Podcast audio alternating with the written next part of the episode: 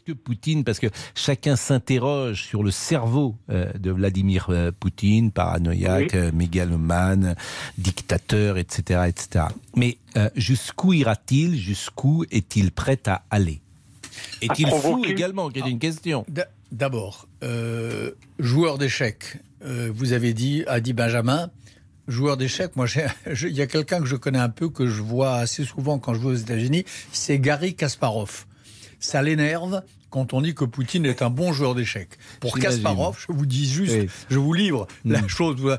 Pour lui, euh, Poutine est un petit joueur, c'est même pas un joueur de dames, sûrement mm. pas un joueur d'échecs, c'est un joueur court-termiste, etc. Deuxièmement, est-ce qu'il avait un plan quand il s'est engagé dans cette affaire?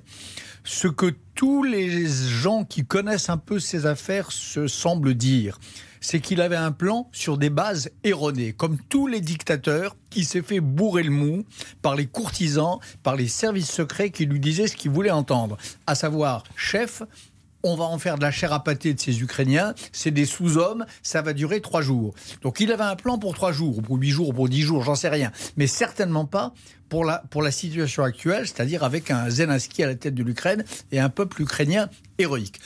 Troisièmement, si vraiment son but de guerre n'était que comme vous le dites, Benjamin, les provinces de l'Est, les provinces du Donbass, si vraiment ça n'était que ça, l'affaire était, réglée, l'affaire était réglée il y a 20 jours ou il y a 24 jours.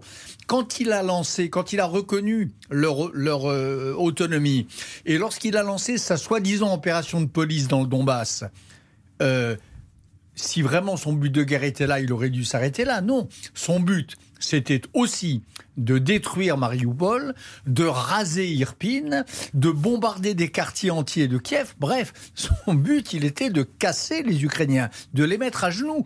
Ça, ça arrive de temps en temps dans l'histoire du monde.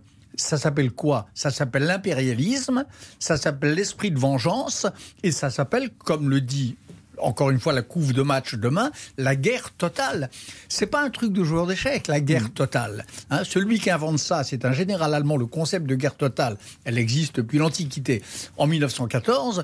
euh, ça veut dire qu'on échappe à toutes les lois. On, sort de Clausewitz, on sort du jeu d'échecs et on entre dans une logique de, de, barbarie meurtrière jusqu'au bout où on punit un peuple. Est-ce qu'il ira jusqu'au bout? Est-ce Il ira jusqu'au point. Sentiment?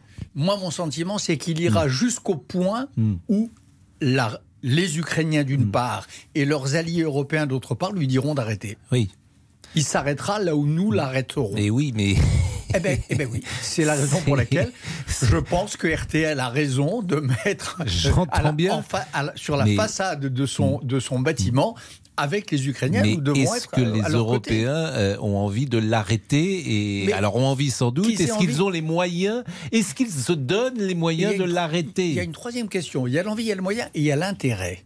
Est-ce que les Européens ont intérêt à arrêter hmm. Poutine? Ma hmm. réponse est oui. Oui, mais parce que si on n'arrête pas Poutine, mais on pourrait l'arrêter. Vous le savez comment on pourrait l'arrêter? C'est très simple d'ailleurs de l'arrêter. On entre en guerre contre la Russie. Non, on arrête de lui acheter du gaz. On, Mais non, mais c'est alors que ça que ça ne passe que la décision n'appartienne pas. Je suis pas sûr que ce soit ça qui l'arrête. Mais bien simplement. entendu. Mais bien entendu, hmm. puisque en tout cas pas à court terme. Mais en revanche, on pourrait l'arrêter en entrant en guerre. Mais à très court terme. Mais ce serait à, la troisième guerre mondiale. Court terme, à relativement court terme, si en effet, et j'ai bien compris le raisonnement du président de Total tout à l'heure. Hmm. Mais alors que l'État prenne ses responsabilités, que l'Union européenne hmm. se concerte et que nous décidions tous ensemble que chaque dollar et chaque euro qui va dans les caisses de Poutine sert à, à, envoyer des tanks à Mariupol. C'est entendu, mais Barbara Pompili d'ailleurs a expliqué qu'il fallait accepter de vivre à 12 degrés pour sauver l'Ukraine. À 12 degrés certainement pas. 13 ou 15, en tout cas qu'on fasse tous des sacrifices. Mais c'est ce qu'a dit également Marine Le Pen